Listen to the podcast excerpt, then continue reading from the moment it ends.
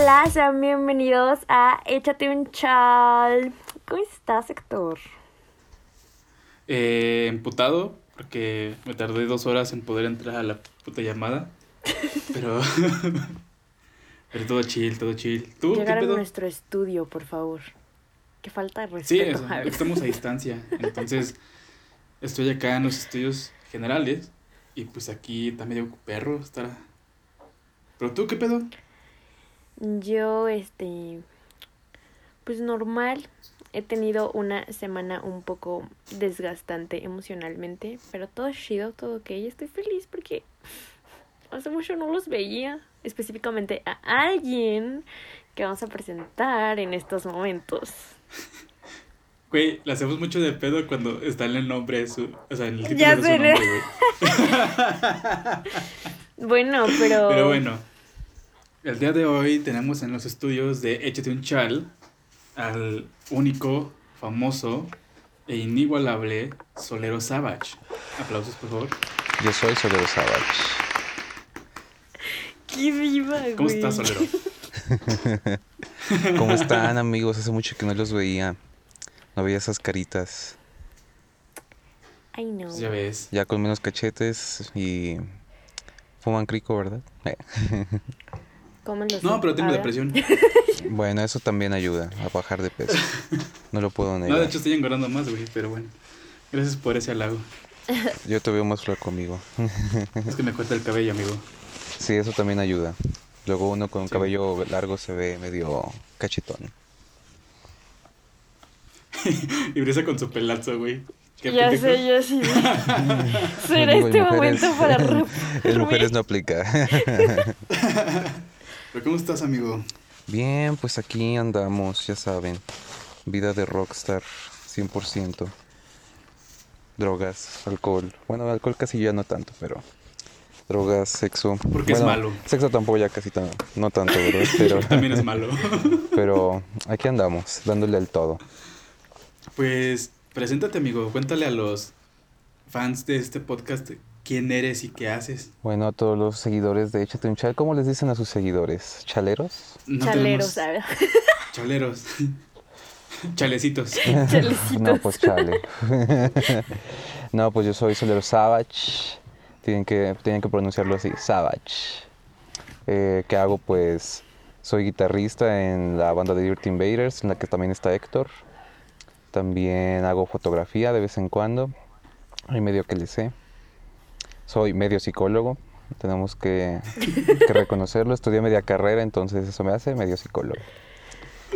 Media carrera y repitiendo años, entonces. y repitiendo varios años. Pero pues ahí le doy. ¿Qué más puedo decir de mí? Bueno, pues soy activista por los derechos raciales aquí en México.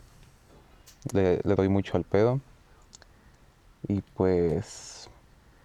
No más, no más. Tampoco me quiero pasar. Pues bueno, Ah, pensé que me iba a decir Ya, algo. ya güey. acabó, ya acabé. Tengo que decir cuando acabe.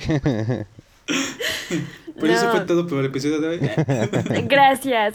Conociendo a Solero Savage. Mucho gusto.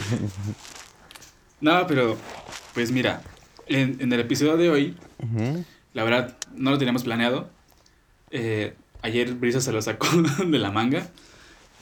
Porque pues la morrita está en, en finales, entonces ahorita No hay mucho le tiempo vale para verga pensar. todo lo demás. Entonces, estábamos pensando, güey, Ajá. en que queríamos, en que en un principio, antes de que nos fuéramos mucho por todo el pedo de, de, de hablar como de cosas como serias aquí Ajá. en el, en el podcast, nuestra intención era como pues echar, echar un chalecito, ¿no? Echar plati- una platicada, güey, con, con, con personas sobre, sobre experiencias que han tenido. Y pues ya sabemos que tú te fuiste pues un tiempo pues a buscar el sueño canadiense, güey. El sueño canadiense. Es más bonito que el sueño lo americano.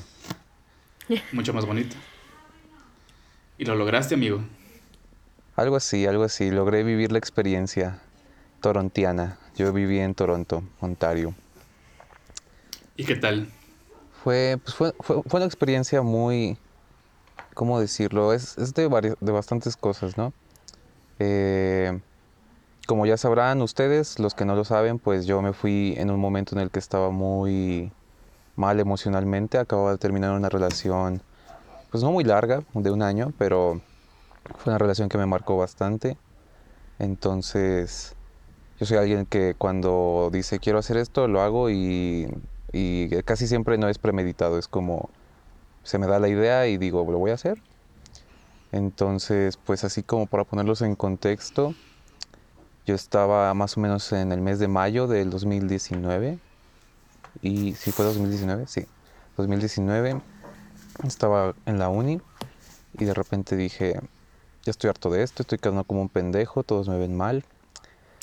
Entonces, pues voy a ir a Canadá, a la verga. Y otro amigo que, pues a los que no lo conozcan, se llama Alcocer, eh, dijo, pues yo me voy contigo. Yo dije, pues va, vámonos. Entonces fue todo este proceso de buscar vuelos, de buscar a dónde llegar, de darnos una idea. Yo ya tenía amigos allá, entonces dije, bueno, pues ya conozco más o menos la primicia, ¿no? Creo que mi primera experiencia fue la aduana. Una vez que llegamos a la aduana fue como el 50-50, ¿no? De pasar o no pasar. Llegamos al aeropuerto, nos entrevistó un asiático aduanero, eh, muy mal encarado, y nos pasó a segunda entrevista. Entonces, en la segunda entrevista nos dijeron, a ver, ¿cuánto dinero traen? Y ya llevábamos creo que mil dólares cada, más bien llevábamos mil dólares entre los dos en efectivo. Y nos dijeron, ¿cuánto tiempo viene? No, pues que un mes. Y ya nos dijeron, a ver, tienen, van a venir un mes, todavía no tienen lugar donde quedarse y nomás traen mil dólares entre los dos. No me suena, no me suena lógico. Entonces nosotros así como con inglés medio mocho de chicano y fue así como, este, pues, ¿cómo le hacemos? Y ya nos dijo, quiero que nos depositen, que, que les depositen ahorita mil dólares a cada quien y vemos. Y yo dije así como eran las 6 de la mañana allá, no, 5 de la mañana allá, 4 de la mañana aquí. Y yo llamándole a mi mamá, mamá, necesito mil dólares o me matan. necesito 20 mil varos, güey, prácticamente. Necesito mil, 20 mil varos de putazo o me matan, como la béisbol. y mi mamá, pues así de que, como chingados le hago, pues ahorita veo. Y hasta eso tuvimos la suerte de que nuestras mamás nos pudieron depositar a los dos. Y ya, nos dejaron pasar. Como que Pero, o sea, ¿les, cobraron eso o nada más para que llegaran con más varo ustedes? para, que, ellos vieran que teníamos este posibilidad económica, ¿no? Decíamos que íbamos ah, de turistas, pues teníamos que tener varo para, para demostrarlo, ¿no? Ya una vez que llegamos, pues ya.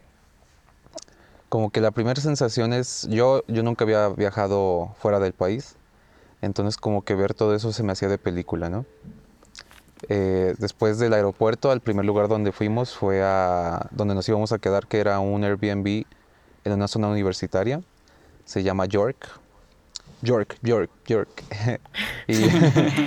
y, este. La vieja York. No manches. Realmente hermoso York. Pero llegamos al Airbnb y la primera persona que nos recibió fue una señora asiática, ya viejita, con un inglés más mocho que el nuestro y nos decía, ajá, no, y yo así como de, um, eh, I don't understand. We. eh, we, we, we. y entonces ya fue de que, como pudimos, pues ya nos dimos a entender. Entramos al Airbnb y dijimos, lo hicimos, lo logramos.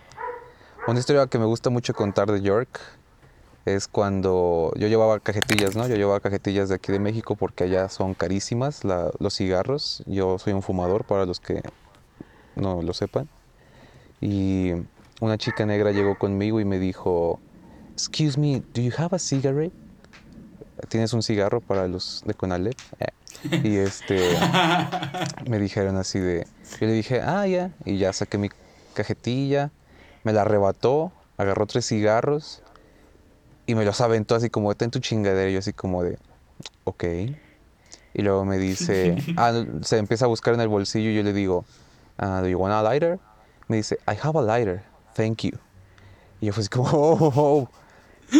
perdón, lo siento, no, no crucé ni cinco palabras con la chica y yo dije, esta chica me quiere patear el trasero. y lo va a lograr Y probablemente. lo, y lo logró. Entonces nos metimos a un subway de los restaurantes y al coser se fue a pedir, yo me quedé en la mesa y esta chica se mete al subway, se me queda viendo fijamente y yo dije, ok, si no me muevo no me va a ver, no pasa nada. Ok, ya, si va a valer verga, pues que ya valga verga de una vez. Agarra el menú del, de esos de triangulito que hay en las mesas y me lo avienta y se va bien emperrada. Y dije que sí, como, what the fuck, what the fuck, man. Y, y le dije al coser, no me gusta este país, tengo miedo, me asusta esta gente, quiero volver a México. y entonces fue cuando empecé a conocer el tipo de gente que hay en Canadá, ¿no? Es un país demasiado pluricultural, eh, hay cientos de culturas ahí, cientos de nacionalidades. Toronto sobre todo es una ciudad santuario, lo que significa que pues llegan muchos inmigrantes como nosotros. Y entonces este pues puedes encontrar de todos. Yo, yo lo más extravagante, por así decirlo, que encontré fue a un señor que era de Uganda. Eh, A la verga. no me acuerdo cómo se llama ahorita, pero fue de uno de los trabajos que tuve. Eh, hablando de eso, ¿no? De los trabajos. Cuando yo llegué, no sabíamos ni a dónde ir, ni qué hacer, nada. El primer trabajo que buscamos fue en un periódico de latinos y era de algo que se llama roofing, que es estar en los techos poniendo, ¿cómo se les llama? Canaletas, canaletas Ah, para el desagüe y así. Duramos dos días en este trabajo. no mames, muy pesado. no, estaba muy bien pagado, pero eh, pues eran las alturas, ¿no? Y yo soy muy culo para las alturas. Ah, Entonces, al segundo día, nuestro jefe nos dice, ¿saben qué? La verdad es que se les ve que les da culo, entonces están despedidos. Tan siquiera nos pagó esos dos días y de esos dos días fueron como 300 dólares y yo dije, bueno, con esto ¡A la alcanzamos una semana para, para buscar otro trabajo, ¿no? Y así fue como llegamos con un canadiense que se llama Michael y era, él era arquitecto, bueno, es arquitecto. Y, y nos llevó a trabajar a su casa, en principio. Estábamos haciendo algo que se le llama landscaping y hacíamos cercas. Eh, trabajo de mucho físico, muy pesado, pero estaba bien pagado hasta eso. Eh, esos dos trabajos no nos pagaban, o sea, nos pagaban en efectivo, ¿no? Pero lo malo del segundo trabajo fue que duramos mucho tiempo sin que nos pagaran. Entonces nos, nos desestabilizó por completo la economía y tuvimos que buscar otro trabajo, ¿no? Pero en el inter de todo eso que pasaba, pues fui conociendo la ciudad, fui conociendo la gente. Hay gente muy amable, también hay gente muy grosera. Eh, no es por ser racista, pero los chinos, la gente de la India, son personas muy groseras, son personas... La gente de la India huele muy feo, es un hecho. y este, los chinos pues son muy, muy groseros. Estábamos en un bar que se llama Madison y había una chica de China, estaba muy guapa, y yo así le hice, le hice un poco de plática, ¿no? Como a los dos minutos le dije, disculpa, te estoy molestando, y me dijo, sí. Le dije, a la verga, perdón, y me fui a la verga, ¿no? Entonces, es, es un país donde la gente está en su pedo. Allá puedes hacer lo que se te dé la gana mientras sea legal y, y nadie te voltea a ver, nadie... Eres, eres uno entre millones que hay en Toronto, ¿no? Perdón, pero... ¿A qué iba con todo esto? Hmm. Ah, sí. Eh, Canadá pues es un país donde la marihuana es legal, al igual que otras drogas controladas. Y yo ya había tenido experiencias con la marihuana, pero pues nunca algo tan tan, tras- abierto. tan abierto, ¿no? Eh, me tocó ir una vez a una smoke shop donde había viejitas, señores de negocios y cosas así. Las viejitas estaban con un bong y yo dije, esa es la verdadera vida, Wow. este es el verdadero sueño canadiense, ¿no? Eso quiero decir cuando me retire a la verga. Eso quiero hacer cuando sea grande, ¿no?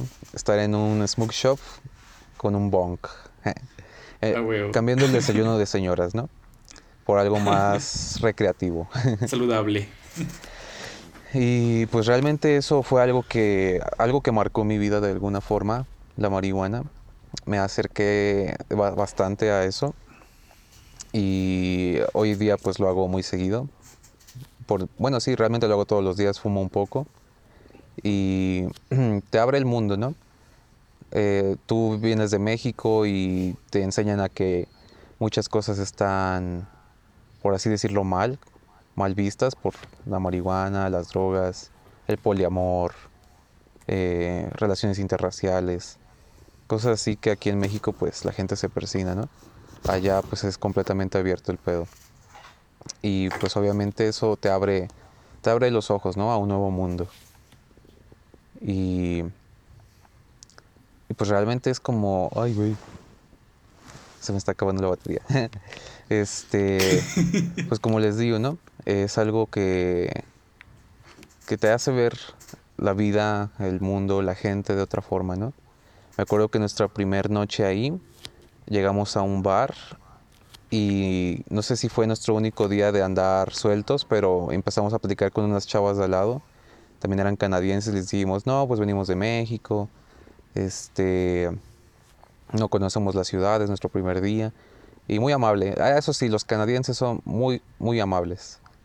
Canadienses, eh, hay de todo, les digo, brasileños, portugueses, europeos, latinoamericanos, lo cual este, también es algo a considerar, ¿no? Cuando, cuando empiezas a ver a paisanos, eh, la verdad es que los mexicanos son, somos, bueno, no me incluyo en esa parte de los mexicanos, pero muchos allá son gente que te pone el pie. Son gente Mm. que busca que no sobresalgas, que no, que no te cuenten y así. Y también Es a- algo muy de la cultura mexicana, ¿no? O sea, sí, de hecho. o sea, en, aquí, allá y en cualquier lado siempre te van a poner el pie en todo, güey. Exactamente, o sea, es lo malo y es algo triste, ¿no? Que tú puedes ver las bolitas de, pues de portugueses, de brasileños, colombianos, todos son muy unidos, pero mexicanos sí es algo que, pues tienes que andar con cuidado hasta eso. Igual los argentinos, venezolanos, Uruguay, digo, oro, los de Honduras, ¿cómo se les dice? Hondureños Hondureños. son gente de las que tienes que cuidarte porque te pueden estafar. En una de esas que estábamos buscando casa, nos dijeron, no, pues hay un departamento en tal colonia, ¿no? Y fuimos y era como estar en México, como estar en, no sé, en las piedras, en las Mercedes, algo así. No mames. Era una fábrica abandonada. Entrabas por una puerta trasera y pues era un departamento, ¿no? Pero lo compartían creo que 10 personas y eran de Veracruz, de Oaxaca, de Chiapas, uno de esos del sur. Y pues gente muy, muy mexicana, ¿no? Muy con esta onda de ir al baño con la puerta abierta, dejar la comida en la mesa, eh, andar en calzones. Y dijimos, no, nos- el chavo que nos estaba mostrando el departamento, ellos ya se iban y nos dice, pues miren, güeyes, la neta, aquí está bien culero. No se queden. y yo dije, no, güey, muchas gracias por la honestidad, güey, porque sí está bien culero. Vengo huyendo de esto. Ya sé, lo llegamos a pensar y dijimos, no, sí, mejor nos vamos. Estaba barato, güey. Y no estaba tan barato, ¿eh?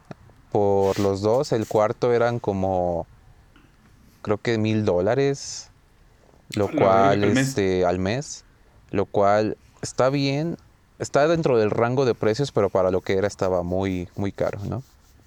O sea, eso te salía un departamento solo para ustedes dos. En 2000 te sale un departamento para, pues sí, para dos personas, tres personas, pero también equivale mucho a lo que ganas, ¿no? Algo que es muy cierto es que ganas muy rápido allá. Eso es lo que yo notaba, que ganabas muy, muy rápido. O sea, en una semana tenías lo suficiente para vivir un mes. Las otras tres O sea, por semanas... ejemplo, si, si te vas para turistear, sí te sale caro. Sí, Porque los precios allá son altos. Pero si estás viviendo y trabajando allá, no, es- no es, es al, al costo, ¿no? O sea, no, no te mueres de hambre, pues. No te mueres de hambre y aparte te das tus lujos. Me acuerdo Ah, que mi primer quincena buena fui al mall y este me compré unos, shopping? me fui de shopping y me compré unos tenis y pues así, ¿no? El primer, lo primero que hace un negro al llegar a, a un mall. Comprarse unos Jordans y, y comprar mota. no, Y playeras de, de básquetbol. y playeras de, de los Lakers. Pero no, no, no, no, Ah, huevo. perdón, perdón, de los Raptors. De los Raptors. Nos volvimos muy fan de los Raptors allá.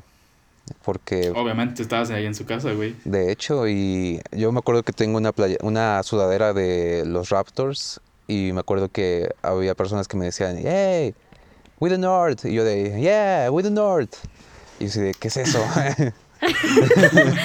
y ya. Diciendo chinga tu madre y tú ni te Ya das cuenta, sé. güey. No, yo así de que. Eh, ¿Por qué somos el norte? Pues sí somos el norte, pero. Pero estamos en el sur de Canadá, ¿no? Y, y ya. We the North es el lema de los Raptors en la NBA. Cosas que aprende uno allá, ¿no? Y en general, pues la gente es, es amable. Es amable la mayoría de las personas que puedes encontrar. Sobre todo los canadienses. Pero algo muy gracioso y, e irónico es que en Canadá casi no viven los canadienses. Mucho menos en las grandes ciudades. Hay casi de todo menos de canadienses. Entonces, Ellos tienen su, su, como sus ranchitos, ¿no? Tienen sus, decirlo. sí, sus Sus cabañas. ranchos, tienen sus colonias. Les digo, en los trabajos que llegué a estar, pues me tocaba visitar desde colonias asiáticas, europeas y canadienses, ¿no? Pero bueno, eso es a grandes rasgos, ¿no? Díganme algo que quieran saber en específico. Ok. Brisa, ¿tienes alguna cosa que quieras preguntar? Sí, aprovechando. A ver. No, ¿tuviste alguna experiencia, experiencia, perdón, como de discriminación? O sea, directamente por el hecho de ser mexicano, o sea, mm, no por otra cosa. Pues... Güey, antes de que contestes, pensé que lo que te estabas tomando era una caguama, güey. No, yo, Parecía, güey. Dije, ¿qué pedo? yo tomo mucha agüita. Porque Muy bien, muy luego bien. me quedo seco, ¿no? Eh, Recuerden tomar agüita. Es Agüita. importante. agüita es buena, el agua es vida. Este Ah, sí, sí, con- Yes, yes. tuve, tuve un par de experiencias de discriminación por ser mexicano.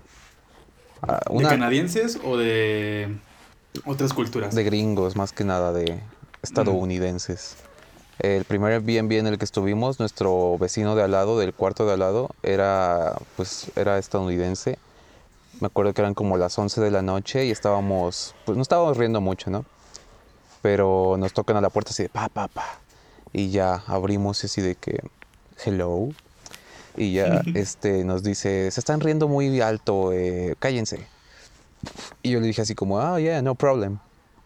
Y me dice, ah, you have a problem. Y yo le dije, no, dije, no Estoy problem. diciendo que no hay problema, pendejo. No problema, amigo.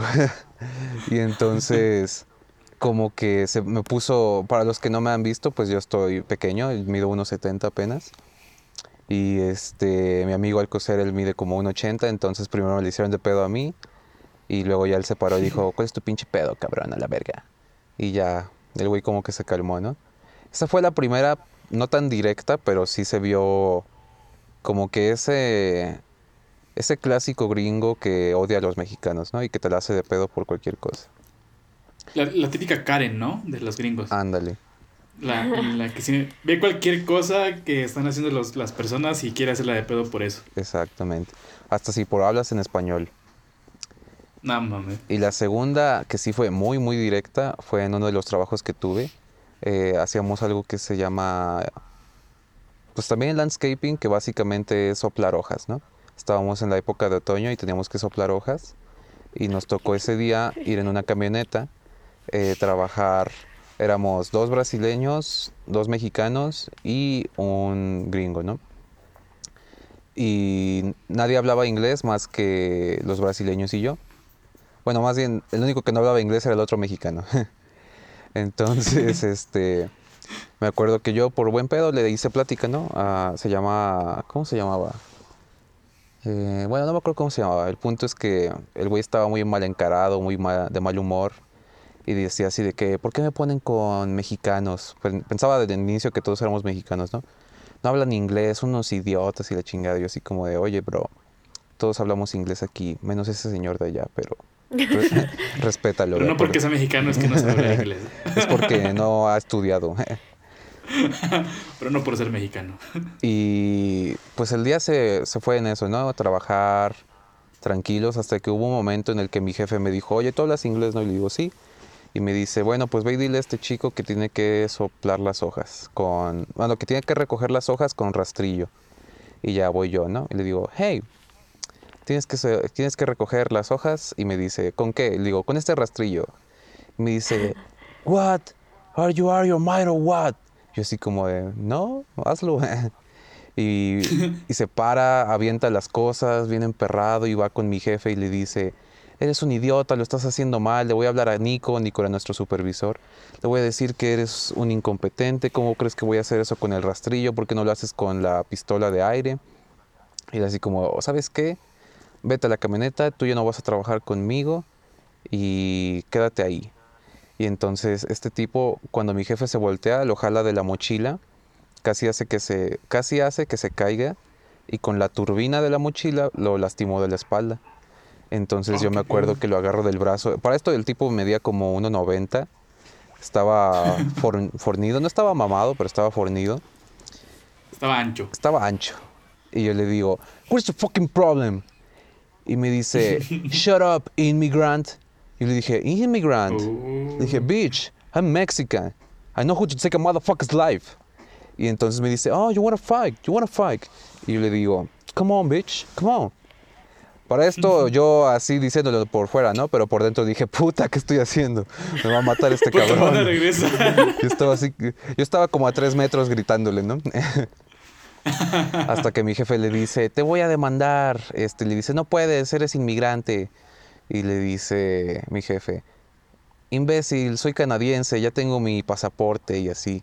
Y el güey pues ya se culió, ¿no? Porque allá, allá, allá algo muy notorio desde que si tú te peleas, por más mínima que sea la pelea, te llevan a la cárcel.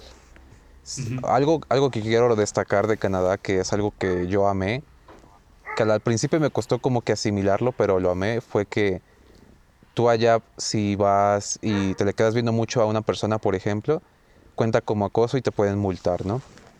Si tú le dices a una chica eh, así como de ¿qué mamacita? o cosas así en la calle, te multan y hasta te pueden meter a la cárcel si la chica te denuncia, ¿no?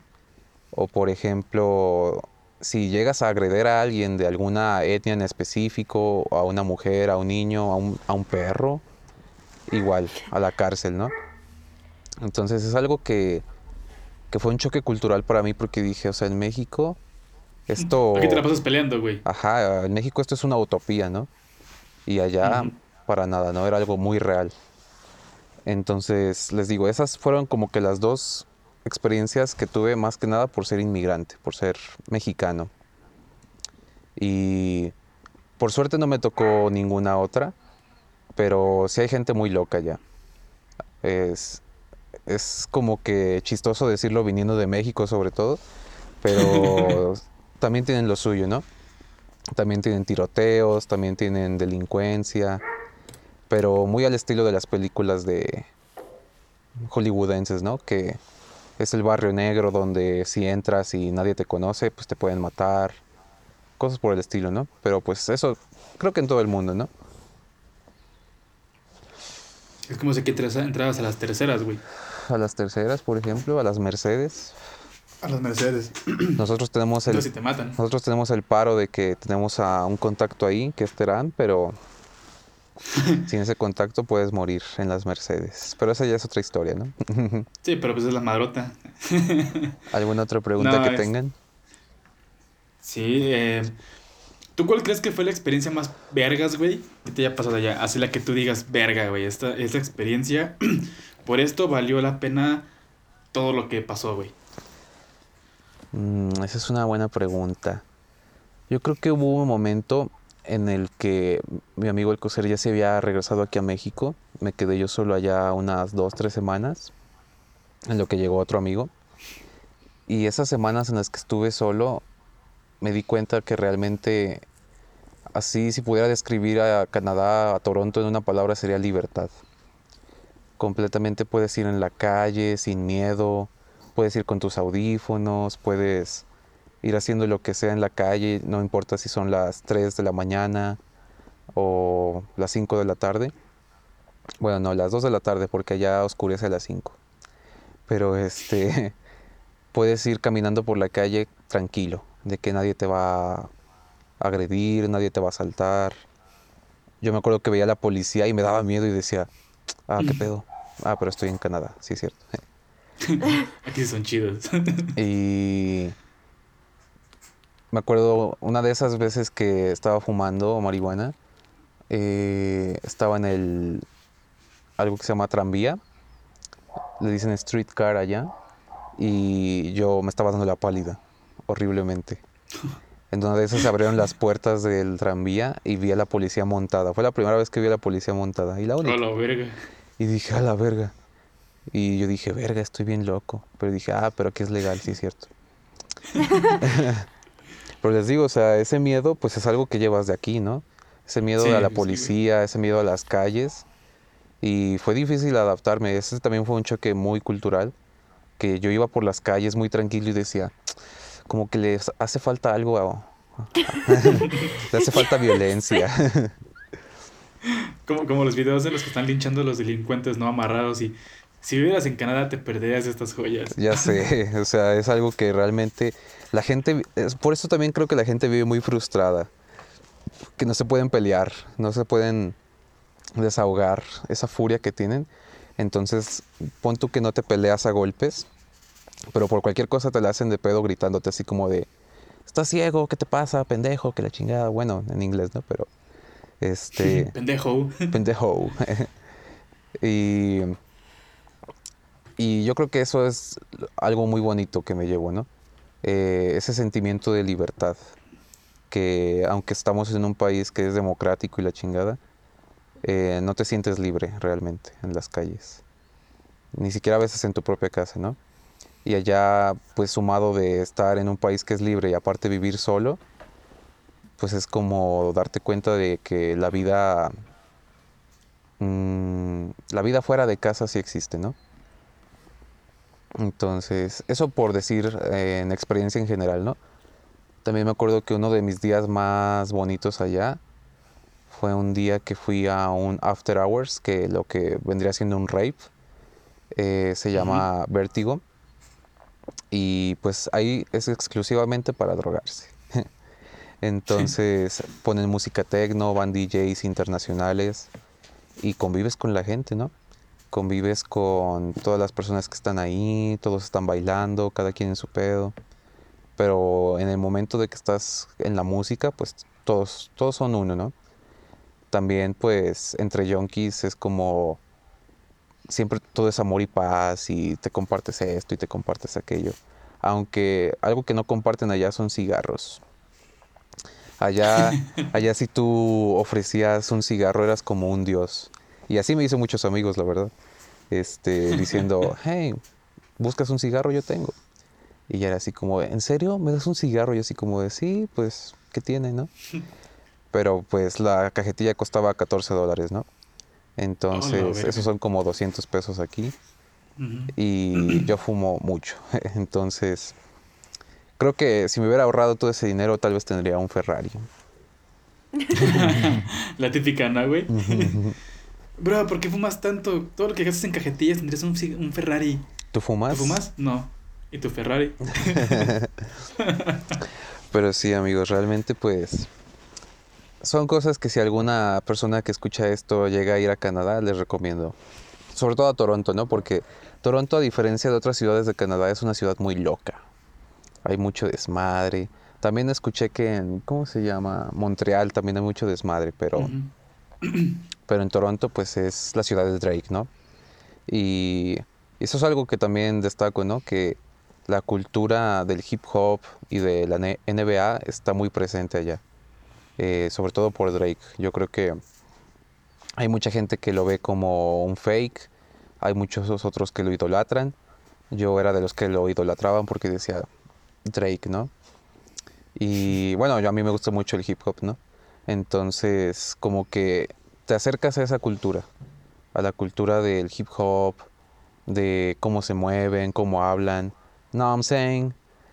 Son palabras que aprendí de varios amigos y dije, me, me gusta este idioma. De hecho, de hecho, con la gente negra es donde aplicas de verdad tus conocimientos de inglés. Porque en- Sí. entenderles y agarrarles el pedo de cómo hablan es algo muy, muy difícil. Como De todas las palabras acortadas que usan, güey. En una oración. en tres palabras te pueden decir un credo y tú de what the fuck. sí, sí, sí. Sí, eso es muy cierto. Y tú crees, bueno, tú, tú cuentas que te fuiste de aquí por pues unas situaciones que estaban pasando así, pues mal pedo, ¿no? Cuando regresaste, ¿cómo te sentiste, güey, al regresar aquí? Fíjate que mi regreso fue algo no planeado también. Era una de estas semanas de diciembre, hace un año exactamente casi. Y mi mamá fue a visitarme, ¿no? Porque somos mucho de que, pues, bueno, mi mamá es mucho de pasar la Navidad en familia, ¿no? Entonces era la primera vez que yo no iba a estar. Entonces dijo, no, pues te voy a ir a ver la última semana. Más bien, no la última semana, pero te voy a ir a ver esta semana, ¿no? Que era la semana de Navidad.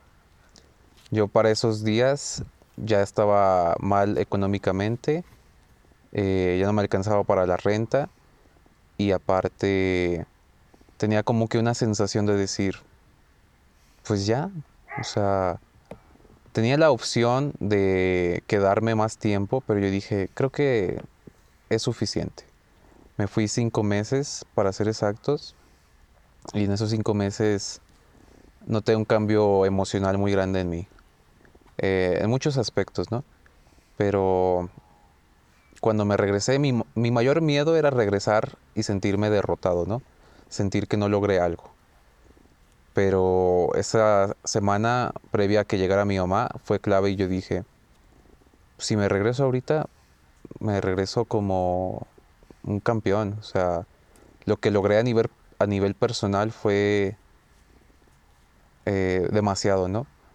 De pasar de ser alguien que tenía muy baja autoestima, que no sabía qué pedo con su vida, que muchas veces creemos, ¿no? Que somos gente madura y que, que tenemos muchas respuestas, pero ya cuando de verdad ves las cosas como son, dices, verga, no, no sé nada, no soy nadie. Y eso me ayudó mucho, ¿no? Entonces, lo- me acuerdo estar en el aeropuerto, ya de regreso. Eh, había otras personas que pues también venían para México, entre esos había una familia también de mexicanos. Y una niña decía, adiós Canadá, adiós Toronto, nos vamos. Y yo así como de, cállate niña, no te quiero escuchar. Le metí un golpe. ya sé, yo así como, de, mi Toronto, eh, mi natal Toronto. no. Yo nací en Toronto y me moriré en Toronto. Creo que se le acabó la pila.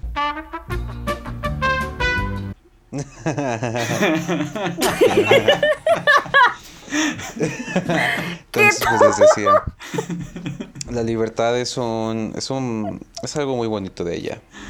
Sí, sí me imagino. Y cito. Oye, ¿qué pedo? ¿Por qué de Eh, repente... ¿Alguna otra pregunta? ¿Por qué de repente todos tenemos ropa diferente, güey? La verdad es que no lo sé. Eso es muy extraño. Eh, fue un corte, un- un- es la magia del cine. Sí. Pero bueno. Estábamos hablando sobre lo que más te haya gustado, ¿no? De, de estar allá en Canadá. Así es. ¿Y qué fue lo que no te gustó, güey, de estar allá? ¿Qué fue lo que no me gustó? Mm, yo creo que vuelvo al punto a que iba al principio de mi anécdota, que luego te puedes encontrar con personas muy, muy groseras y, no sé, algo quizás positivo de México es que la gente es educada la mayoría de las veces, mínimo por cultura, ¿no? Pero allá sí la gente suele ser muy grosera y, y sin importarle nada, ¿no? Otra cosa que tampoco es muy positiva, yo creo que es... ¿Qué será? Mm, Ah, bueno, no es que sea algo negativo para mí, pero sí de vez en cuando llegaba a molestarme, que es una ciudad que está todo el tiempo en chinga, en chinga, en chinga, en chinga. Y todo el tiempo, este, la gente va de aquí para allá y si caminas lento, es como Se emputan. Sí, ¿no? Y, y es como ir en el tráfico, pero a pie. y hay tráfico de gente. Entonces, pues sí, eso es algo negativo en cuanto a la ciudad, ¿no? Pero así cosas negativas de, de Canadá, bueno, por lo menos de Toronto, la verdad es que hay muy pocas. Yo creo que también algo que les comentaba hace rato es eso, esta mala enemistad que tienen mexicanos con mexicanos y mexicanos con algunos hondureños, salvadoreños, demás. Y mexicanos con el mundo. Que, y mexicanos contra el mundo, y mexicanos contra los mexicanos. Este. Y. Y pues uno sabe, ¿no? Uno sabe cuando alguien es mexicano, ¿no? Lo, Sí. lo reconoces. No importa qué tan blanco se vea o qué tan. lo que quieras, ¿no? Uno sabe cuando una persona es mexicana. Un mexicano sabe reconocer a otro mexicano, ¿no? Me acuerdo una vez que estábamos en uno de estos rapes de After Hours y estaba un DJ muy cabrón, estaba muy buen ambiente y de repente todos los una bolita de personas empezó a chiflar así de "Shh, shh, shh, shh". y yo dije, no mames, no, por favor, no.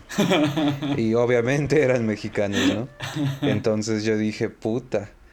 Yo, yo también soy mexicano, pero no soy como ellos, se los juro. Puta, me voy de aquí. Y pues es algo como que muy notorio, ¿no? Que a veces se nos sale, pues no lo mexicano, ¿cómo decirlo? Pues... Lo ñero. pues sí, lo, lo ñero. El cobre se sale. Y no hay forma de, de decir, no, todo, no somos todos iguales. Ah, eso es un problema también muy grande. En, en Canadá, Ajá. muchos mexicanos, eh, bueno, no, no, no mexicanos, bueno, o sea, mexicanos sí, pero no solamente mexicanos, ¿no? Pero mucho latinoamericano ha encontrado la forma de hacer tranzas, ¿no? Así como las podrías hacer aquí o en Sudamérica o en Centroamérica, allá también las hacen. Y tranzas que uno, uno pensaría, esto no pasa en primer mundo, pero es una mala reputación que ya llevan. Me acuerdo que cuando yo llegué me decían así conocidos, no hombre, antes cuando alguien era mexicano, la gente le decía, ah, eres mexicano, y lo saludaban y te hacían fiesta, ¿no? O, eh, yo cuando fui ya teníamos la mala fama de que o asaltábamos o éramos flojos o cosas por el estilo, ¿no? Cosas negativas. Entonces, pues yo llegaba con toda la ilusión de llegar a un bar y decir, oh, es mexicano y que tuviera muchas mujeres a mi lado, ¿no? Queriendo ligarme por ser mexicano. Tristemente eso no pasó. ¿Por qué? Por la mala fama. ¿Por qué? Porque las asalté. ¿Por qué? Porque les robé la cartera. No, pero pues sí. Algo muy positivo es que culturalmente allá eh, no hay todos estos tabús, no hay todas estas como...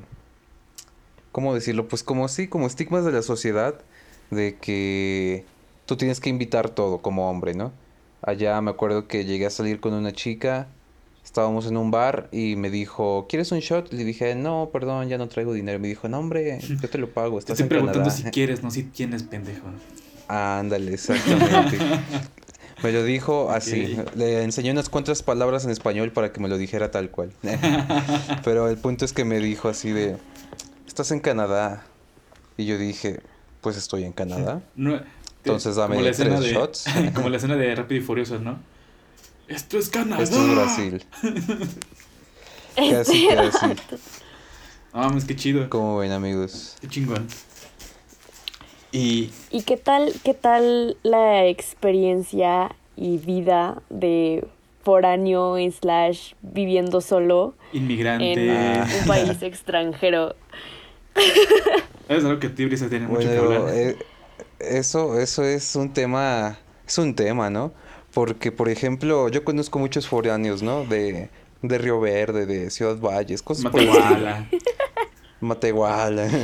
Ya se van a Hasta de. Tamaulipas llegan, ¿no? Tamaulipas. De Veracruz. Ah, sí, sí, Sí. sí. Y pues son foráneos que pues viven al día a día con atún, con... Hay uno que otro que sí se sabe hacer de comer y pues ya se rifa, ¿no? Ponían sus casas para Yo como foráneo mexicano en Canadá, la verdad es que en esos 5 o 6 meses que estuve allá, bajé fácil unos 10 o 14 kilos. Sí, güey, pues cuando llegaste estabas flaquísimo, amigo. Exactamente. O sea, yo me fui de... Me fui de México gordo. Bueno, no gordo, Panzoncito. mórbido, obeso, pero sí estaba, pues sí estaba arriba de mi peso, Estabas ¿no? pachoncito. Mucho arriba de mi peso. Entonces me fui allá, apenas duré unos un mes, dos meses y me acuerdo que subí una foto al Instagram y Brisa me comentó así de que, ¿qué pedo, güey? Estás bien demacrado. y le dije, bofo, ojete. ¿Qué forma de decirme un cumplido es esa? Sí, Pero pues realmente no, o sea, yo no me sentía Es que se demacrado, yo no me veía se demacrado, un buen. pero varias personas me empezaron a decir, ¿qué onda? ¿Si estás comiendo? ¿Qué pedo? ¿Estás fumando crico? tú, Cosas nada, así. ese es el pedo, no como nada. Exactamente. Mi dieta básicamente era un lugar que se llama Pizza Aire. Pizza, No mames. aire, pizza y sopas Maruchan, que ni siquiera eran Maruchan, eran otra marca Ah, la- loca. las cup noodles. Ah, creo que sí, Mr. Noodles. Sí, sí, sí. Y, Ok. y cereal. No mames. De eso viví, de eso viví muchos días y aparte pues era trabajo físico. Pero cereal solo, güey, entonces- sin leche. Neta, o sea, juras que eso era tu dieta. O sea, no, no hacías el súper o algo así. Bueno, de vez en cuando hacía súper y me compraba que carnita, que pollito. Pero no lo venden, Ajá. o sea, no lo venden como lo venden aquí, ¿no? O sea, no es que te. Ah, no, venden sí, una obvio. Ajá. milanesa o que te venden pues ya, ya cortado, ¿no? O sea, te lo venden tal cual y hazle como puedas. Tienes que ir a decía, "¿Qué cazarlo pedo?". tú. Casi, casi. O sea, ya tenías que despellejarlo tú mismo con los dientes. No, pues, o sea, Con tu abrigo de piel de oso, pues- güey, ahí y todo. con mi cuchillo hecho de piedra, de esquimal. No, No, y pues sí, o sea, sí fue, o sea, la verdad sí fue mucho tiempo de comer hamburguesas, pizza pizza, eh, maruchan, cereal, de vez en cuando carne, pollo, pero realmente mi dieta era pésima, o sea, pésima en todo lo que... Y no sé por qué adelgacé tanto. Bueno, aquí también Creo- es como que ah, tu dieta fuera la mejor, güey. Aquí vivías a base de, de cigarro, refresco y... De cigarros, morados, coca y... Y chetos, mo- Y y chetos. chetos morados, güey. O Y sea, Doritos. sí, o sea, aquí era No, puro- pero ¿sabes qué siento? Que a lo mejor tipo y no había como tanta diferencia en la dieta, ¿no? Digo, conociéndolo. Pero como dice él, o sea, tenía su trabajo que era más que nada esfuerzo físico. Y eso la verdad te, o sea, te esfuma más rápido. Y entonces, no porque su dieta fuera la más sana, pero tampoco morir, estaba haciendo probablemente. como, o sea, obteniendo lo, lo, ajá, tampoco estaba recibiendo como los nutrientes necesarios, no sé, y por eso fue como el, el adelgazamiento tan rápido, ajá. Güey, Brisa te dijo Y es que desnutrido, aparte güey. adelgacé, adelgacé de la cara, que yo creo que es de las cosas más difíciles de adelgazar. Y Sí. no, hombre, pues me veía bien chupado de la cara. sí, güey. Y este... Sí, Y qué les iba a decir, pues les digo, o sea, el trabajo físico por un lado, ¿no? Por otro lado también era esto de que me acuerdo que había veces que Alcocer y yo decíamos así de, ok, ya son 24 horas sin comer. No mames. Y yo le decía, no manches. o sea, sí tuvimos días así que literal, pues un día sin comer, un, día comíamos, luego otro no, luego dos sí, luego otro no. O sea, Pero- la verdad es que sí nos malpasamos en ese Pero que, sentido. o sea, no, o sea, no comían de que se les olvidaba por hueva, por falta de tiempo o por falta de dinero. Por las tres. o sea, de plano cuando no comíamos eran por las tres cosas. No mames. Porque yo por lo menos pues me levantaba pues a la cocina a prepararme lo que fuese, un sándwichito o, o como a veces compraba fruta, pues decía pues de aquí también una frutita. Pero ya de plano cuando no, Es cara, ¿no? Era La porque- fruta ya. sí, bueno, nosotros vivíamos en un barrio que tenía un un mercadito chino Ajá. y creo que ahí daban la fruta más barata. Sí, sí, sí. Pero les digo, pues los chinos son muy groseros, entonces como que darte a entender con ellos era muy difícil. Ya. Ya. Oye, wow. No, pues con, o sea, pues de ahí, de ahí viene que yo le mandé ese mensaje del que dijo, o sea, porque de verdad sí se veía súper chupadísimo, No, sí, digo, sí a comparación cabrón. de como lo conocía, o sea, sí fue así de que, güey, güey, ¿estás bien? ¿No te vas a morir? ¿Sigues vivo? No, y sí, aparte, aparte el- me dejé el- crecer el cabello. Me parecía Anuel. No, y aparte, pues todo el trabajo físico, o sea, quemabas de que el doble de calorías por, porque estabas en frío, güey. O sea, te Exactamente. fuiste en, en invierno, cabrón. Te fuiste en la mitad del Sí, año me- que o es sea, me invierno. fui. Me fui todavía eh, lo último del verano, pero así lo último. Estuve como dos, tres semanas en verano. Luego ya empezó el otoño y muy notorio. O sea, aquí en San Luis por lo menos no sabes en qué época del año estás porque a veces hace un chingo de frío y es verano, o a veces hace un chingo de calor y es invierno, ¿no? Pero allá muy marcado. Apenas empezaron los primeros días de octubre y todas las hojas empezaron a caerse, los maples. Ah, los maples son muy bonitos, ¿no? Y pues chingos de hojas por todos lados. Y luego en el invierno igual, nieve. Que eso es algo muy bonito. Nunca había visto la nieve y pues por primera vez la conocí. Sí, la nieve es muy bonita. Y sí, o sea, la primera vez que ves la nieve es como algo demasiado mágico. Te sientes en, ver los en copos. Navidad literalmente, güey. O sea, tú ves y dices, no mames, ya es Navidad. Exacto, se siente como el espíritu. Como justo ahora que estamos a que nueve días de Navidad. Sí, ¡Qué sí, güey. A ocho días de Navidad, no mames. A ocho días, después de un año de mucha montaña rusa. De mucha mierda, güey. Y ya se va a acabar. Ya sí.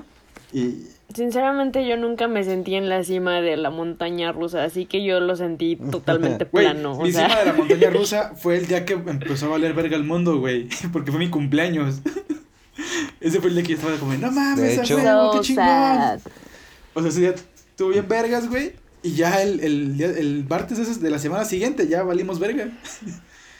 Y Fíjate, como fue nuestro chale. cumpleaños. Ese día yo me fui a un rave en el Centro de las Artes. Ey, Fue tu fiesta un sábado, ¿no? O un viernes. No, fue un fue sábado. un ¿no? sábado, güey, sí, sí, sí. Y para el lunes ya se suspenden clases, todos en pandemia. Sí, pues te fuiste con, con estos güeyes, ¿no?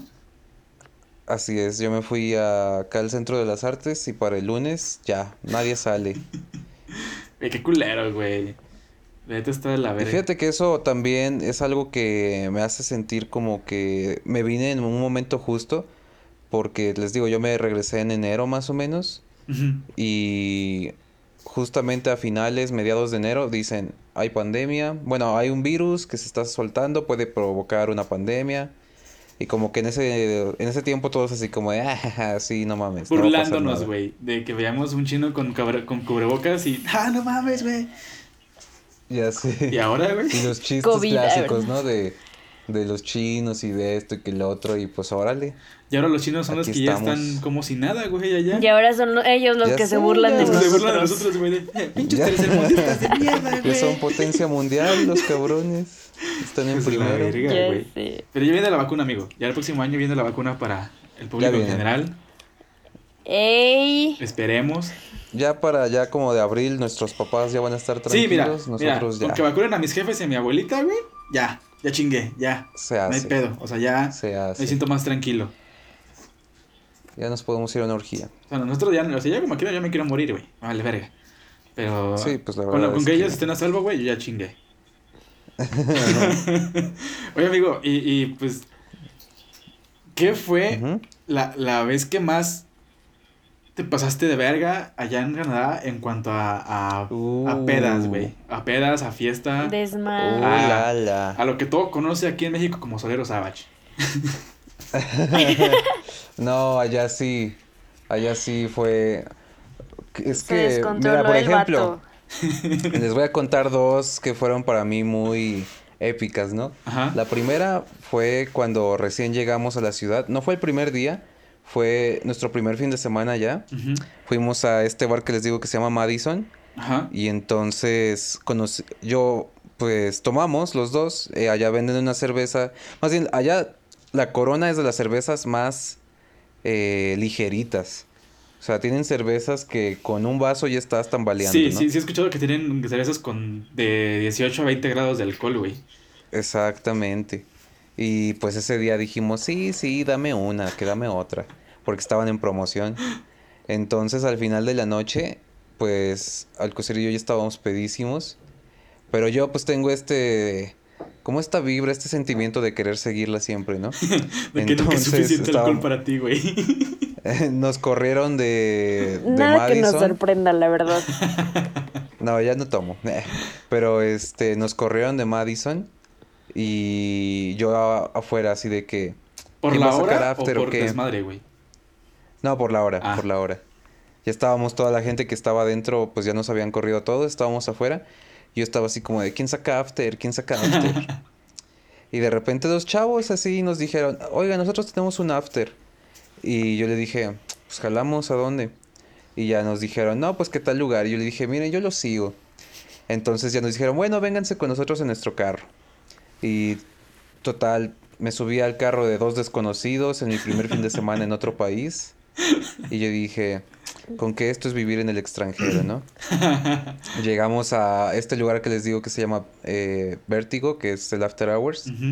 Y solamente sé que regresamos a la casa como a las 6, 5 de la mañana, muy podridos, muy, muy enfiestados. Pero fue como mi primera experiencia donde dije, voy a conquistar esta ciudad. Donde Entonces, dije, voy a voy a valer verga aquí. Voy a valer madres aquí. si no me muero por una congestión. Esa- Y por suerte nunca, por suerte yo creo que tuve un ángel de la guarda muy cabrón, porque nunca me pasó nada grave. No, no, Creo que grave. solamente un par de días, Qué chido. O sea, tuve como dos días gripa, eso fue lo que más me perturbó, me tuvo rezando. Bueno, no, no rezando literal, pero pues sí que decía, "Ah, me voy a morir. Pero grip- gripilla de dos días y al tiro. Y mi segunda super peda, porque les digo, es que tuve, es que tuve unas cuantas. Que, bueno, no les voy a contar tres. A ver, échalos, Entonces, este, las, la segunda fue una vez que estábamos en un bar que se llama Crocodile. Uf. Y ese bar tenía una promoción que era Ya por el nombre sabes que va a valer verga ahí también. Sí. todas las la cubas neta. eran a tres dólares. ¿Todas las Entonces, cubas? pues ya. Toda la- una cuba te costaba tres dólares. A la verga. Entonces, pues ya. eh, pedimos y pedimos. Entonces mi amigo se ligó a una mesera y yo me ligué a la amiga. Y después del bar de Crocodile nos fuimos a dar la vuelta por la ciudad. Estábamos por... ¿Cómo se llama? Kingston. Ah, es una calle de allá, ¿no? Se llama Kingston, creo. Es una parte muy hippie de la ciudad. Me imagino. Y de repente un, ti- un tipo así grandote, como de unos dos metros, gordo, nos dice, oigan, ¿quieren una, ¿quieren seguir la fiesta? Y una de las chicas con las que íbamos dice, sí, vamos. Y yo dije, pues ah. Entonces nos dieron unos O sea, boletitos, Ajá. nos dieron unos boletitos y de repente nos dice, síganme. Nos metimos a unos les importaba callejones. su integridad física. Ya sé, qué pedo. La verdad es que no Se sé qué tenía el alcohol de allá, Se pero... nota que no estaban en México, güey. De hecho, de hecho, Ya les digo, sé. o sea, como que ya para esas fechas yo decía, estoy en Canadá, no pasa nada. y entonces nos metimos a unos callejones muy oscuros y de repente eh, este tipo toca la puerta, toca atrás de una bodega y toca una puerta así de pam, pam, pam. Y sale un tipo negro, el doble de alto. ¿Qué? Y, y yo me quedé así como de, ¿qué pedo? Verga. Y nos dice, pásenle. Y yo dije, pues bueno. Total, ya entramos los cuatro. En principio lo que había primero era una pista de baile, pero con tubos, así para que quien quisiera bailar, pues bailara. Eh, un DJ ahí es un table, amigo. muy, muy high. No, no era un table hasta eso, pero podía hacerlo si querías. Al final vendían, había una barra con cervezas y mesas de, pues de casino, así de, para apostar. Y pues mucha gente de, pues no de muy buena vista, la verdad. Se veían un poco malandros. Pero pues yo dije, pues bueno, está, está chida la música, ¿no? También que estabas en una peda en un- atrás de un callejón en una bodega, güey. O sea. sí, también no sé qué esperaba yo. Sí, güey. El punto es que pues eh, estuvimos en esa fiesta Y yo estaba bailando con la chica que yo había ligado, mi amigo con la otra chica. Hasta que ya llegamos a un punto en el que dijimos, no, pues ya vámonos. Entonces nos fuimos a la avenida principal y, y órale, a esperar un tranvía que se tardó como una hora más o menos. Y en eso llegan dos tipos con nosotros. Y uno me dice, hey bro. Y yo le digo, ah, hey. Y me dice, ¿quieres cocaína? Y le dije, no, gracias. No, a la Y vuelta. me dice, no, ahorita ya me voy a dormir. No, no voy a poder dormir. No traigo feria. Mañana Entonces- con más calma. Otro día con menos. Me dice, está buena, está barata, te la dejo barata. No mames. Y dije, no, no, gracias. No, es que, no, pues de verdad no quiero, gracias. Y me dice, bueno. Y me dice, ¿dónde eres? Y le digo, no, que de México. Me dice, uh, no, la cocaína de allá está muy buena, que no sé qué. Y yo así como, ah, sí, sí, yo lo sé. Lo sé, por eso no pruebo cualquiera. y, me, y me dice el tipo así de que, no, sí, esta cocaína es buena, pero no es tan buena como la de México. Qué pedo. Y yo le dije, no, pues, échale ganas, ¿no? Confundiendo a México con Entonces, Ah, Colombia, bueno, ¿no? para saber. Dato. para, para tener el dato. Total, ya se le bajó un poco el pedo y se fue. Empezamos a platicar ya del clima. Todavía ni siquiera empezaba el invierno y me dijo, ¿y es tu primera vez en México? Y le digo, no, que sí. Me dice, no, hombre, no has conocido el invierno, este, te vas a morir, que le chingada. A no la sé qué". verga. Te vas Y a morir dije, ese. "Chale". Y le dije, no, pues una tienda para comprar ropa chida. Y me dijo, no, pues tal. Y dije, ah, bueno, gracias. Llegó mi tranvía y nos fuimos. Pero inclusive en esas situaciones en las que uno podría sentir peligro, me sentía hasta No cierto punto a salvo. Tú estabas pedo, amigo, no mames. Buen punto, sí. Creo que no pude haberlo descrito mejor. y ya por último, mi última super, super aventura allá fue yo creo que un día que ya yo estaba solo, ya se había ido mi amigo. Y entonces me quedé solo en la ciudad. Y ya era mi último fin de semana, entonces pues me salí, le hablé a unos cuantos amigos del trabajo y les dije, oigan, pues si quieren ir, pues tal día, tal hora, ¿no? Eh, cuando llegué, pues lastimosamente ninguno fue. Chale. Bueno, eran como dos personas, pero no fueron. Y yo dije, no, pues ni modo. Entonces me quedé en la barra tomándome una chela. Yo dije, no, pues, pues ya qué. Entonces, eh, un tipo al lado de mí, era jamaiquino, me hizo plática y me dijo, ¿qué onda? ¿Por qué tan solo? Le dije, no, pues es que iba Y me agarró de ver la con mis amigos. me agarró de la cintura y me dijo, ¿qué hule? ¿Qué hule, guapo? no, y me dice, ¿por qué tan solo? Le digo, no, pues iba a venir con mis amigos, pero pues no llegaron. Y me dice, no, pues yo siempre vengo solo para hacer amigos. Y le dije, ah, pues qué onda. Me dicen Solero. Me dicen Romeo. y entonces empezamos a platicar. Eh, yo, para esto, yo llevaba mi cerveza, ¿no? Ey, Que creo que pedí una estela, o sea, nada de alcohol casi. algo chiquito. Algo tranqui. Luego él me invitó un shot, no me acuerdo de qué era, creo que era de, ¿cómo se? Ginebra. Ah, no mames. Entonces yo le dije, no, pues ahora yo le voy a invitar uno, ¿no? Para que vea que no soy culo. Y le dije, ¿te gusta el tequila? Y me dice, no, solo tomo ginebra. Yo dije, puta madre. Ah, entonces no te invito a pues, nada, ya.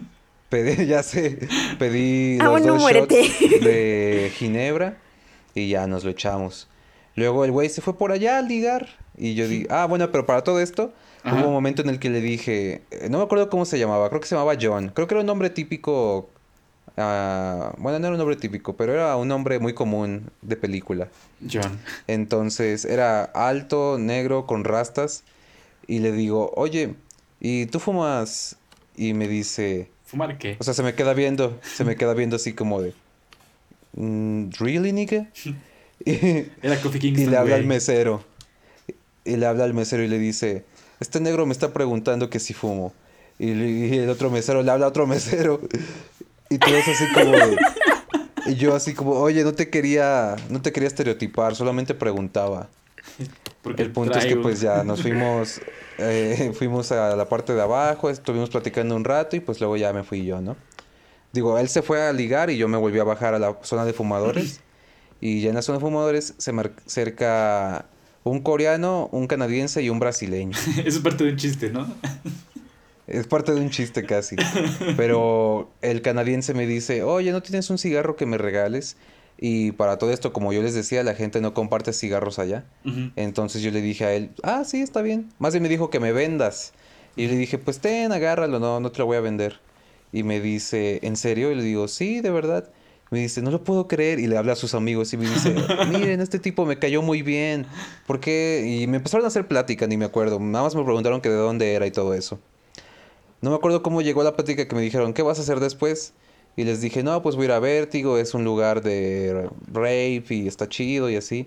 Me dijeron, pues vamos contigo. Y yo le dije, va, vámonos todos. Entonces, para esto, antes de ir a Vértigo, que abría a la una de la mañana, nos fuimos a la pista de baile de ahí de Madison. Y en la pista de baile eh, me invitaron una chela. Entonces, pues yo llevaba mis dos chelas y los dos shots. Entonces, para esto dije, no, pues bueno, vamos a pasar un buen rato aquí, que esto, que lo otro. Bailamos con unas chicas, luego nos separamos un rato, hasta que un momento yo dije, ya me quiero ir a Vértigo. Y estos güeyes todavía no se querían ir. Entonces dije, pues bueno, me voy yo solo. Total que me voy yo solo y en medio camino, ya muy ebrio, me detiene un vagabundo y me dice, oh brother, do you have something for me? Y yo le digo, oh I'm sorry, I have nothing. Y me dice, you really think that you have nothing? Y yo le dije así como de, ah, te lo juro, no traigo nada, traigo mi, mi, ¿cómo se le, mi city? No, ¿cómo se le llamaba? Bueno, el boletur de allá, ¿no? Ah, ya, ya. Y, y me dice, me empezó a pl- platicar una historia, pero les digo, yo ya estaba muy ebrio, entonces me pareció muy buena idea platicar con el vagabundo, No ¿no? recuerdo ni la mitad. Ah, claro, no recuerdo lo que me estaba diciendo, solo recuerdo que se estaba quejando del gobierno de Canadá. Y yo pensé, dude, ¿de verdad te estás quejando de tu gobierno? Vengo de México, o sea, me estás ofendiendo, ¿sabes? El punto es que pues ya... pasa. Este gobierno Yo es el sueño para un mí, cigarro. Si quieres cambiamos, si quieres yo soy el vagabundo aquí, tú te vas allá a ser vagabundo. El punto es que yo me estaba fumando un cigarro mientras él me contaba toda su historia y les juro que se me fue media hora nada más de escucharlo. Hasta el punto en que me dijo, eh, me hizo una pregunta capciosa y yo me quedé pensando en la respuesta y me dijo, te lo dejo para que lo pienses. Y se fue. ¿Y, Y se fue. Desapareció? Y, ¿Y desapareció? Así. Y yo así como de, ya me tengo que ir porque si no voy a pre- perder el bus. Y solo de, espera un Entonces momento, ya. yo soy el psicólogo. Oye, oye, vuelve aquí. El punto es que pues ya, ¿no? Me, me fui al Airbnb que me estaba quedando con mi mamá. De pura suerte yo llegué porque en el camino yo me sentía muy mal. Yo creo que me estaba dando una congestión. Bueno, no una congestión, pero me sentía muy mal, ¿no? De esas veces que quieres vomitar todo y dices... Verga. Y por suerte llegué, llegué a mi, llegué a mi Airbnb, me abrió el que nos estaba rentando, se llamaba Yumi, y le digo, hey, y me dice, eran como las 2 de la mañana ya, y me dice así de, ah, ¿qué onda? Yo le digo, ah, ¿qué onda? Y le digo, shh, vengo muy pedo, que no se entere mi mamá. Y, y el de la puerta. Y Ya eso soy tu mamá, se- cabrón. ya sos el San Luis, pendejo. ¿Qué te crees? Y ya Yumi me dice, ah, sí, sí. Yo creo que esas tres fueron las más épicas que tuve, que me gusta contar en las anécdotas de entre amigos. Sí fueron veces que de verdad conocí el exceso diferente a como lo conocí aquí. Aquí obviamente te vas con un desconocido, pues al día siguiente puede que ya no aparezcas. Sí, güey. Digo, allá tal vez también, pero pero no me tocó. Digo, si- si llegas a- Afortunadamente no me tocó. Si vas con dos desconocidos atrás de una bodega, güey. En un callejón. Pues sí. Probablemente vendan tus órganos. Sí, probablemente. Pero Si bueno, va, o sea, qué, qué chido que no te tocó. Qué chido que no me tocó y les recomiendo que nunca lo hagan, la verdad. No sean imprudentes como Solero. Es ese pedo, ¿no? De que. Ya, de que. ¿Estás seguro de que te vas a poner la vacuna del COVID? ¿Quién sabe qué traiga? Es como de cabrón. Seguía a dos extraños atrás de o un sea, se puto ubicas. callejón. Ya sé. Si has estado en lugares desconocidos, en callejones, pues la verdad, no se preocupen amigos, yo sí me voy a poner la vacuna. Verga, amigo. Y, y, ¿Y qué fue? Bueno, todos sabemos que dentro del exceso, pues no siempre es, es el alcohol, güey. ¿Qué, qué fue lo, lo que más llegaste a probar allá? Este. ¿Qué fue? No, pues yo creo que, nada más. entrado el chat, a ver. sí, yo creo que nada más lo que era legal, ¿no? Porque, pues obviamente, estando allá sí te tienes que cuidar mucho de cometer algún delito, ¿no? Entonces, bueno, yo obviamente rompí muchas leyes sin saberlo, pero pero delitos menores, por así decirlo.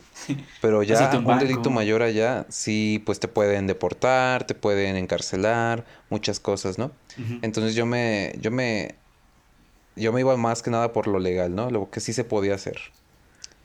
Y, y la verdad es que allá sí hay lugares donde, por ejemplo, algo que me di cuenta ya es que el narcotráfico, por así decirlo, eh, lo mueven los mexicanos, eh, latinoamericanos en general, chinos y creo que italianos.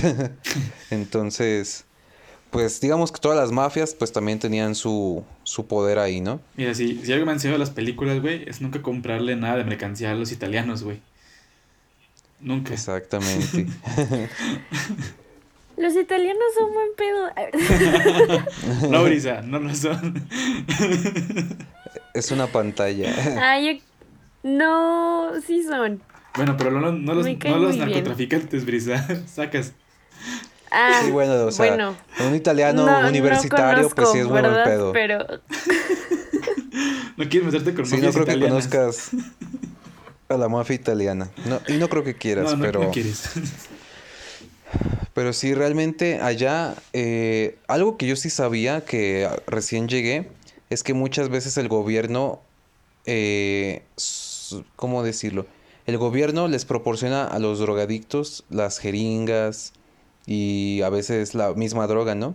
No mm, eso es parte de un programa que se supone que es positivo y la verdad que sí, sí los ha ayudado bastante como, como sociedad a disminuir eh, ah, un poco la afluencia de drogadicción, ¿no? Eh, pero sí me tocó un par de veces ver a gente así que estaba desesperada por heroína o cosas así en la calle, afuera del McDonald's o cosas así. Y, y era una imagen de era una imagen fea, como en las películas así, de una persona tirada en el piso con los ojos hundidos, con los brazos picados, temblando así de que ayúdame por favor, necesito droga. Yo así como de, ay cabrón. Bien que por un sueño, ¿no? Sí, casi, casi. Yo así de, me da miedo este país, ya me quiero regresar.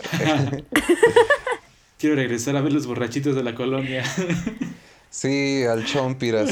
Era mejor. Pues. es mejor, el Chompiras no es agresivo. Estos güeyes, quién sabe. Y algo que no sé si mencioné, pero el transporte público es una maravilla ya. ¿Sí? Ah, y, el, y por ejemplo, el Google, el Google Maps y el Google, el tiempo en general. Ajá.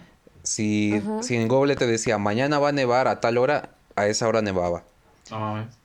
Y por ejemplo, en transporte público, tú podías salir de tu casa y ver, no, pues a qué hora va a pasar el bus. Y no sé, te decía, a las 7.40 pasa tal bus. Y el siguiente pasa en 15 minutos. Y justo a las 7.40 tú estabas en la parada del bus y pasaba a esa misma hora. Salvo que por un retraso de uno o dos minutos, pero siempre era muy exacto todo eso. Entonces la ciudad, a pesar de que es una ciudad muy grande y muy poblada, no hay tantos embotellamientos. Bueno, más que nada en las carreteras sí, pero en lo que es la ciudad en general todo es muy rápido. Sí, pues tú decidías, ¿no? O sea, de que, bueno, si este viene muy lleno, bueno, lo, más lleno que puede llegar a ser un autobús canadiense, este, tú decides, ¿no? Si irte en el siguiente, o sea, esperarte 15 minutos en lo que llega el otro. Sí, aunque no crean, también allá los eran latas de sardinas los buses y los choferes igual les valía madres, así como de, sí cabe, sí cabe, háganse para atrás. Se los juro y era algo gracioso, pero a la vez cuando te tocaba ir parado, era un horror porque pues traes las botas de trabajo, ah, hace frío, traes la mochila. Pero sí tienen sus cosas cómicas de repente los canadienses. Pero no, llevaban autobuses tuneados, güey, como aquí. Ah, no, para nada. Eso sí le hacía falta, unos cumbiones locos, pero... que, parezca dentro el autobús. Pero pues no, muy, muy propios ellos. Ok. Brisa, ¿algo que tengas que preguntar o saber para ya ir cerrando? Pues no, o sea, bueno, me gusta, me gusta escuchar las historias de, de la gente que va a otros lugares. Y por ejemplo, Solero ya me había tocado escuchar algunas anteriormente, pero aún así nunca está de más volver a escucharlas porque son muy divertidas.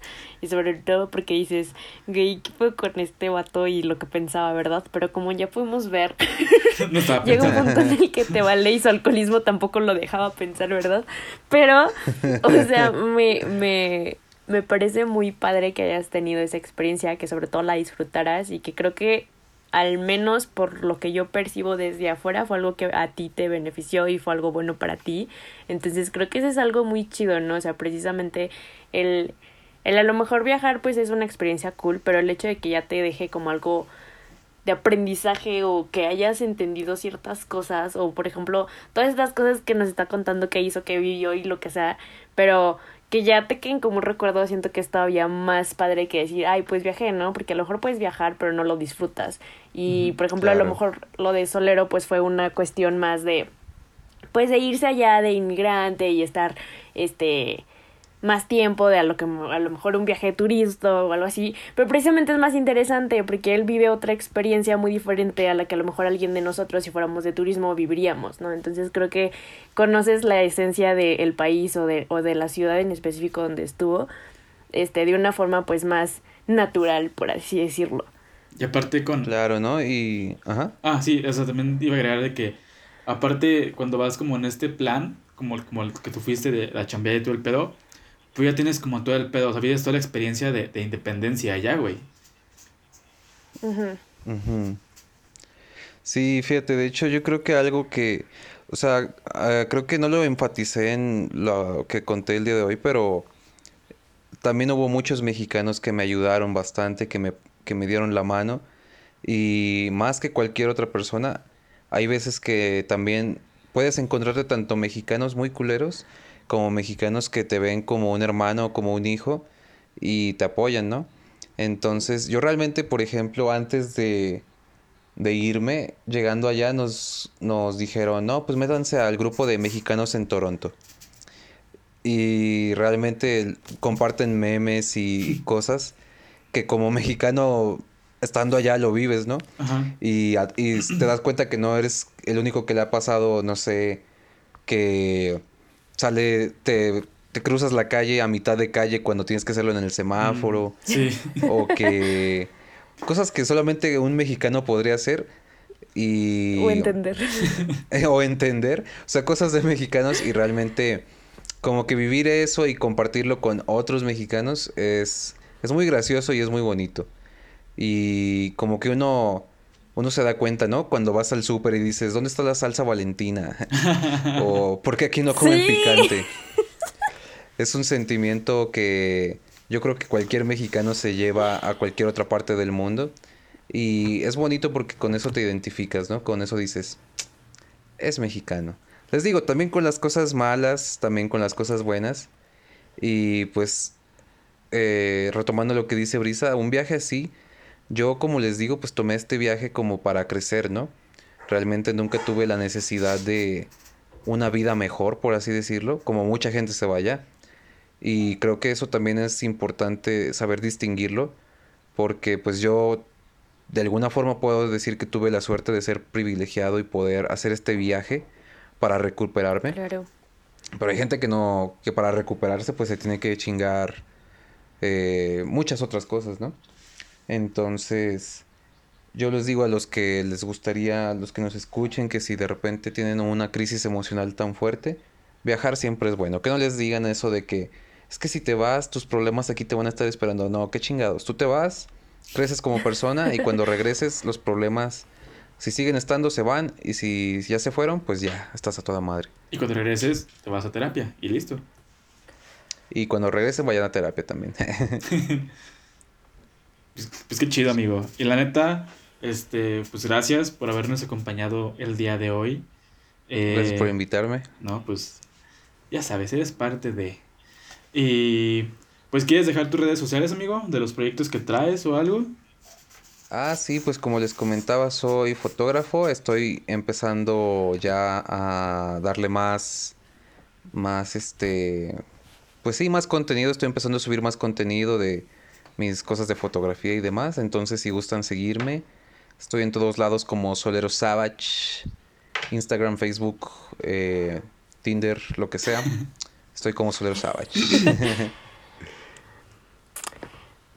Pues bueno, este igual ya lo dijo Héctor, pero pues muchas gracias por, por estar aquí. Sabes que te queremos muchísimo y te apreciamos con el corazón. Y pues igual más. muchas gracias por compartirnos tu experiencia y historia canadiense. Este y pues nada amigos, ya se la saben, síganlo en todas sus redes sociales que ya las dijo, la verdad es de que sí, sí tiene talento el muchacho en eso la fotografía, Ay, ¿no? Sí, sube Cañón, buenas cosas. Y si van a ocupar Entonces, algún ahí, pues- eventito, pues échenle un fonazo para que vaya a cubrírselos también, pues, a la verga. Bueno, hago más fotografía de retrato, pero igual también me la rifo. Sí, de, to- de todos aprende, todos aprende aquí. Y pues bueno, entonces ya eso sería todo por el episodio de esta semana. Este, una disculpa por haberlos tenido un poco abandonados. La verdad fue más mi culpa que la de Héctor, pero pues yo no puedo controlar mucho mis niveles de estrés, entonces esa es otra cosa. Pero somos un equipo, somos un equipo a Eh, final de cuentas. Entonces, este, pero bueno, espero que lo hayan disfrutado. Se viene un especial de Navidad muy interesante y muy padre para que también participen y estén atentos. Y pues nuestras redes sociales son Échate un chal en todos lados y Échate un chal pod en Twitter. Ya saben escucharnos en todos nuestros episodios y la próxima semana. Muchísimas gracias. Bueno, Bye. nos vemos. Cuídense, gracias amigos, los quiero. También te quiero.